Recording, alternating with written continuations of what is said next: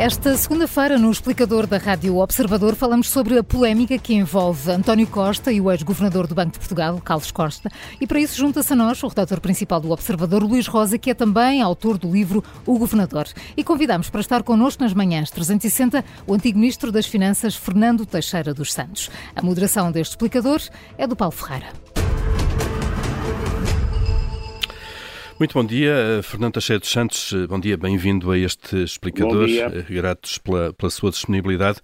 Vamos começar mesmo pela questão, se quiser, mais polémica, esta alegada pressão que António Costa terá feito, alguns em 2016, sobre o então governador do, do Banco de Portugal, Carlos Costa, dizendo que não se pode tratar mal a filha do presidente de um país amigo de Portugal, isto a propósito da presença de Isabel dos Santos no, no BIC, no Eurobic. Que comentário é que lhe merece esta polémica? Eu, eu, sinceramente, eu não gostaria de fazer qualquer comentário sobre, sobre esse tema. Eh, tratar-se-á, eh, eh, ao que tudo a entender, de uma conversa que houve entre, entre ambos.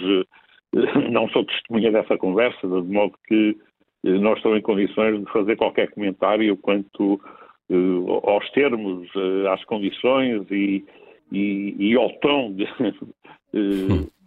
em que essa conversa decorreu. Portanto, acho, acho que não me compete nem devo de forma alguma comentar uhum. esse, esse, episódio. Não é? Eh, de qualquer forma, eh, estávamos numa altura em que esta se, colocava em causa de facto a permanência de Isabel dos Santos uh, no órgão de administração do BIC e a solução, depois, no fundo, se quisermos, Carlos Costa levou mesmo a sua avante e afastou a, a, a empresária da, dos órgãos do banco e a solução passou por Fernando Teixeira dos Santos, que, que liderou o banco. Uh, como, é, como é que foi este período de, de, de chegada ao BIC? Eh, para mim foi, eh, foi um período normal. Eu, de facto, tinha conhecimento de que o, executivo que tinha sido anteriormente proposto não tinha sido aceito pelo Banco de Portugal, que houve necessidade de escolha de um novo executivo e foi no âmbito desse processo que eh, o meu nome eh, terá surgido e, e, e foi contatado nesse sentido. Eh, a equipe que, então, em alternativa, foi proposta ao Banco de Portugal não mereceu reparo e foi empossada e, e, e, conduziu o destino do banco desde então. Hum. Luís Rosa? Bom dia. Bem, eu posso só acrescentar que, aliás, tal como está no livro, um, o, o Dr. Teixeira dos Santos surgiu uh, por proposta dos acionistas do BIC. Foi uma proposta dos acionistas do BIC ao Banco de Portugal e depois de feito, obviamente, a avaliação, nomeadamente uh, a vários Sim, planos. Como, como, compete, não é? Uh, como São compete. os acionistas que nomeiam e propõem, nomeiam o, o os órgãos de gestão em assembleia, como é evidente, claro, é habitual, claro, mas, há, é mas é... dos Acionistas a quem compete fazer isso. Mas às vezes os nossos ouvintes podem não estar dentro de, como, de quais são os procedimentos, portanto, por isso é importante deixar claro sim, como, é, sim. como é que a proposta surgiu. Exato, uh, exato. Uh, acho que isso é fundamental. Um, e depois, por outro lado, o, o, o, foi um processo perfeitamente normal nesse, nesse contexto. Uh, já agora gostava de salientar uma, uma, coisa, um aspecto que é importante e também agradecer ao, ao professor Teixeira dos Santos a colaboração que deu no livro, porque o livro não é um livro única e exclusivamente que, feito com base em entrevistas ao, ao Dr. Carlos Costa, é a parte essencial do livro, mas há outras pessoas que eu entrevistei e uma delas foi precisamente o professor Teixeira dos Santos que me ajudou a tentar perceber Uh, como, é que, como é que foi o tempo da entrada de Carlos Costa no, no Banco de Portugal, por exemplo. E, exato, e, e Teixeira dos Santos foi a indicação de Carlos Costa para, para, para governador foi sua enquanto Ministro das Finanças em 2010. Sim, uh, é verdade, é verdade. E, e na altura imagino que, que, se o indicou é porque achou que ele tinha todas as condições, obviamente, para ele ter o cargo. Como é que, como é que agora, passados estes anos, avalia, avalia uh, os dois mandatos que depois Carlos Costa fez, um segundo mandato, reconduzido pelo então governo de Pedro Passos Coelho. Como é que avalia estes dois mandatos de, de Carlos Costa? Eu, eu, avalio os mandatos uh, do, do Dr. Carlos Costa uh, de forma muito positiva, porque foram dois mandatos uh, num período longo de grandes dificuldades no país, quer em termos económicos, quer em termos financeiros. Ele começou o seu mandato precisamente no início da crise eh, que abalou a zona euro, com, com a crise que se iniciou na Grécia, que se estendeu a outros países, incluindo Portugal, com a intervenção da chamada Troika em vários países, com os programas de assistência financeira. Ele teve que acompanhar eh, a negociação do programa de assistência financeira eh, em Portugal, eh, juntamente comigo, na qualidade de Ministro das Finanças. E ele teve um papel Mas fundamental ele, também nessa altura. Sim, com um papel fundamental. E eu, entretanto, saí do governo. O governo foi, foi terminou, tinha-se demitido em março. As eleições determinaram um novo governo, liderado pelo Dr. Passos Coelho, que iniciou as suas funções em junho e a partir de junho de 2011 eh, o, programa de ajustamento eh, passou a ser executado. Eh, eu já não acompanhei essa execução, mas o Dr. Carlos Costa, na qualidade de governador, continuou, claro.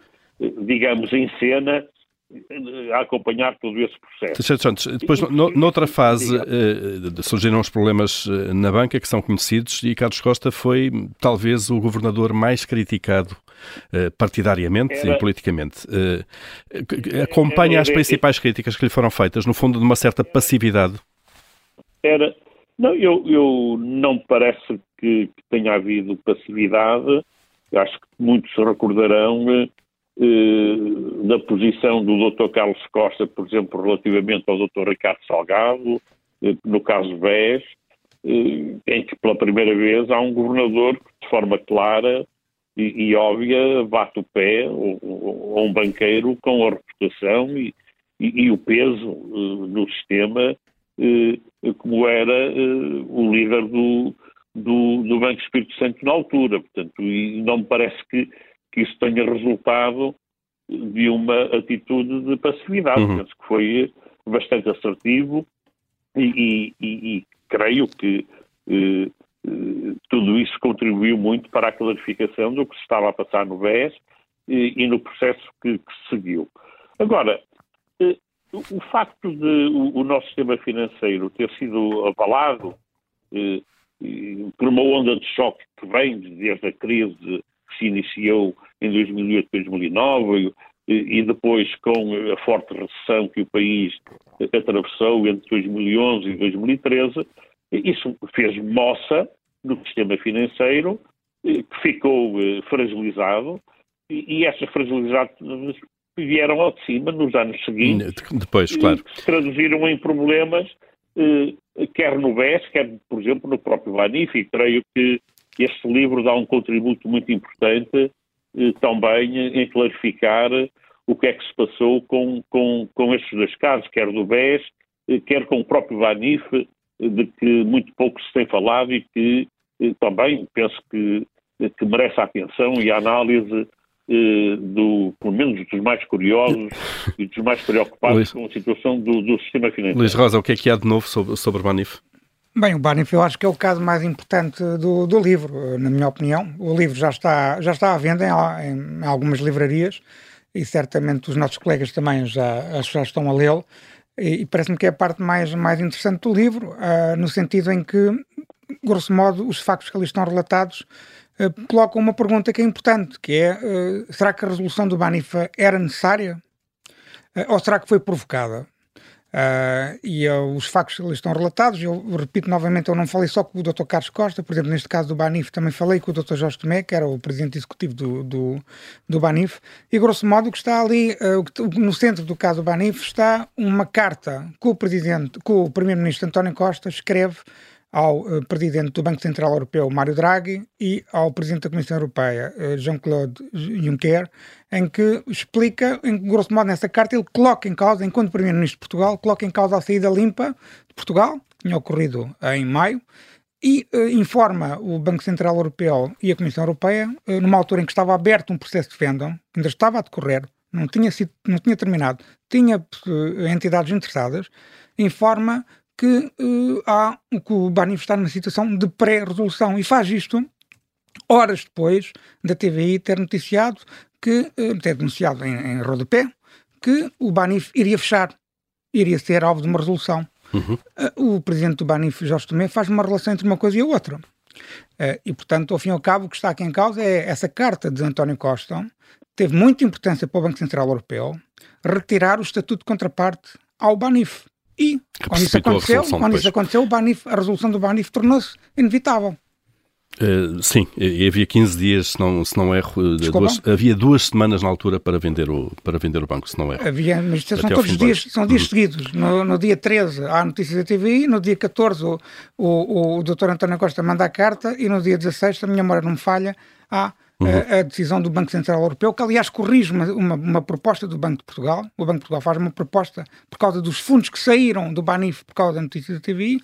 O, o, o, o Dr. Carlos Costa faz uma proposta ao Banco Central Europeu de, de um acesso a uma liquidez de emergência para o Banif e essa proposta é alterada pelo Banco Central Europeu no sentido de retirada do estatuto de contraparte por causa da carta do, do Dr. António Costa. Portanto, mais, uma, mais algumas... Eu gostaria, diga, eu, gostaria diga, de voltar à questão que, que o Paulo Ferreira me colocou, eh, que era eh, como é que eu avalio ao fim e ao cabo eh, o desempenho do Dr. Carlos Costa durante esses 10 anos. E, e, e, e gostaria de finalizar e, pegando nestas duas situações, que ao fim e ao cabo revelam bem a situação de dificuldade que o sistema financeiro atravessou eh, eh, nesses anos. Eh, todas essas dificuldades e as soluções foram encontradas tiveram que ser encontradas num novo enquadramento europeu que estabelecia quer os termos de uma supervisão comum a nível europeu, quer os termos de, um processo de resolução de instituições financeiras também a nível europeu, e, e, foi isso que teve que ser feito nestes dois casos em Portugal. Eh, a resolução de bancos, em particular o caso do BES e o caso do Banif, eh, que eh, inevitavelmente envolvem processos que são onerosos, com o envolvimento de dinheiros públicos. Isto politicamente não é agradável. Isto politicamente foi explorado também no, no combate político interno e, no meio disto tudo, na minha leitura, o, o governador surgiu como um bode expiatório de tudo isto. Não me parece que se possa responsabilizar o Banco de Portugal e, em particular, o governador pela situação concreta a que os bancos chegaram, que conduziram à necessidade da tomada de decisões e, e, e, das operações que tiveram que ser feitas para que estes casos fossem resolvidos. Eu, eu até acrescento... o, que é certo, o que é certo é que, eh, eh, no meio disto tudo, eh, há sempre a necessidade de apontar o dedo a alguém, de arranjar um bode expiatório, que não é necessariamente o responsável eu até acrescentava, até, criada, até, e, e, foi isso que foi feito, não é?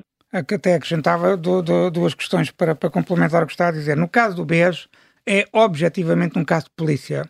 Está a dialogar várias acusações, primeiro do Banco de Portugal, de, de, em termos de controle nacionais. E é importante referir que o Banco de Portugal, liderado pelo Dr. Carlos Costa, é a única entidade pública que tem uh, três processos de, de contraordenação que tiveram recursos judiciais e que foram encerrados. Uh, do ponto de vista controle nacional, Ricardo Salgado foi condenado e essas condenações transitaram em julgado, com suspensão do exercício de funções de órgãos sociais de, de entidades financeiras, como também o pagamento de elevadas coimas. Isso transitou em julgado. O Ricardo Salgado ainda não pagou essas coimas. Do ponto de vista do... de Sim, sim, sim, diga, Luís. Bem, diz que, diz que a Justiça disse que estava com dificuldades financeiras, mas recebia uma, uma mesada das filhas de 60 mil euros. Portanto, é um conceito de dificuldades financeiras um pois. pouco original. Não, eu, eu, eu, ah, eu gostaria de realçar uh, a atitude, eu diria, de muita ponderação, eu diria de tranquilidade, até num, numa atitude também muito estoica uh, do governador durante todo este período e, e, que, no meu entender, eh, revela bem eh, que era o homem certo no lugar certo eh, num período de grande dificuldade. Exato. Eu acho, acho que essas características do Dr. Carlos Costa foram muito importantes em enfrentar uma situação muito delicada no, de crise, no... num período em que esteve sujeito, admito, a enormes pressões. A enormes pressões. É... Diga, diga, diga. E, e, e, quer internas e também quer externas, ao nível do, do, do, do, enquadramento europeu e das autoridades europeias também envolvidas, a necessidade de defender, à, à falta de melhor expressão, o, o próprio interesse nacional perante, certamente, propostas e medidas que estavam ou que eram apontadas pelas hum. autoridades europeias e que podiam ser lesivas para Portugal e, e que o Banco de Portugal resistiu procurando eh, soluções alternativas eh, que mitigassem os custos que o país tivesse que e, e, nessas pressões, Fernando Teixeira dos Santos, acha verosímil de facto que mesmo do poder político eh, tenham chegado a Carlos Costa? Eh, não sei, não sei. Eu acho que aí o testemunho do Dr. Carlos Costa é fundamental. Só ele, só ele saberá sobre isso e acho que ninguém melhor que ele é que poderá falar sobre isso. Vamos aguardar então eh, esse, eh, esse processo que pode vir, eh, foi anunciado pelo menos por, por António Costa sobre este caso concreto e vamos seguramente nos próximos dias também continuar a olhar para, para este mandato e para a polémica que ele pode, pode levantar. Agradecemos a Fernando Teixeira dos Santos a presença neste explicador, Luís Rosa, Obrigado. o autor do livro Governador, onde estivemos a olhar de facto para esta relação entre o poder político e neste caso o Banco Central. Obrigado, bom dia.